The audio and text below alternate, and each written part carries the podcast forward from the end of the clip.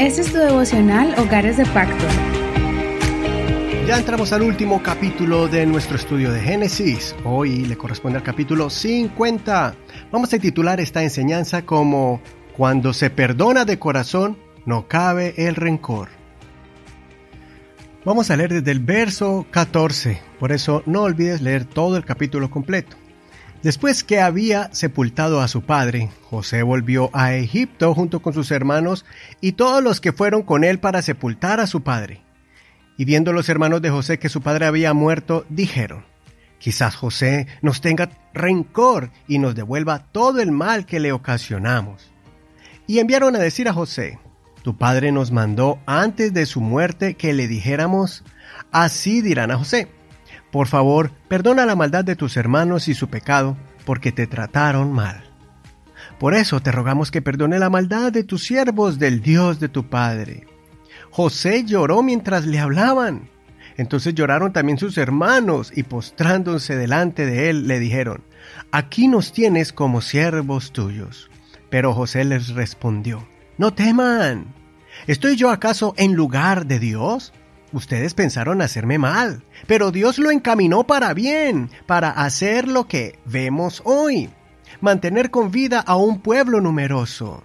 Ahora pues no tengan miedo, yo los sustentaré a ustedes y a sus hijos. Así los confortó y les habló al corazón. José se quedó en Egipto con la familia de su padre. José vivió 110 años y vio José a los hijos de Efraín hasta la tercera generación. También cuando nacieron los hijos de Maquir, hijo de Manasés, fueron puestos sobre las rodillas de José.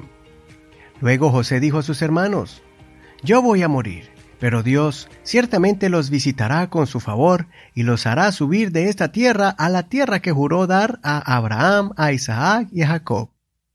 Entonces José hizo jurar a los hijos de Israel diciendo, Ciertamente Dios vendrá en su ayuda, entonces ustedes harán llevar de aquí mis restos.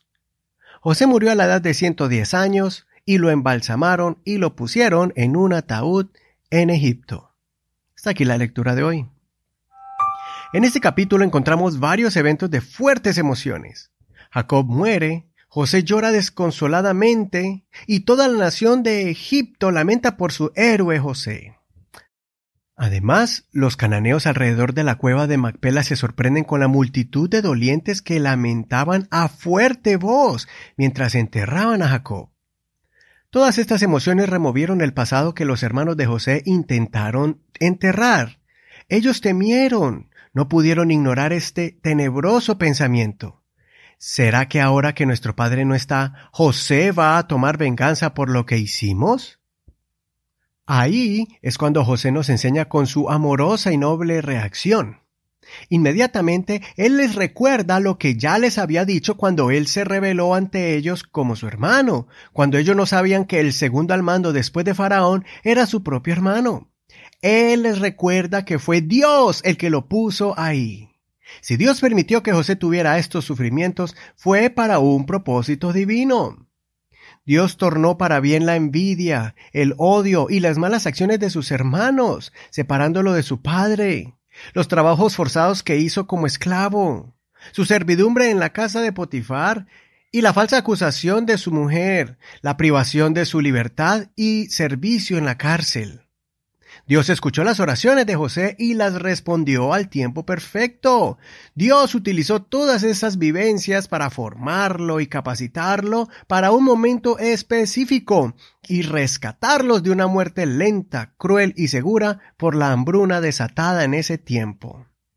Lo que ayudó a José a no tomar venganza ni guardar algún sentimiento de odio y rencor contra sus hermanos fue la capacidad de entender la mente de Dios, sus planes soberanos y la forma en que Dios toma la vida de alguien y la usa para mostrar compasión y desplegar su poder, aún para socorrer al que ha sido injusto y ha obrado mal.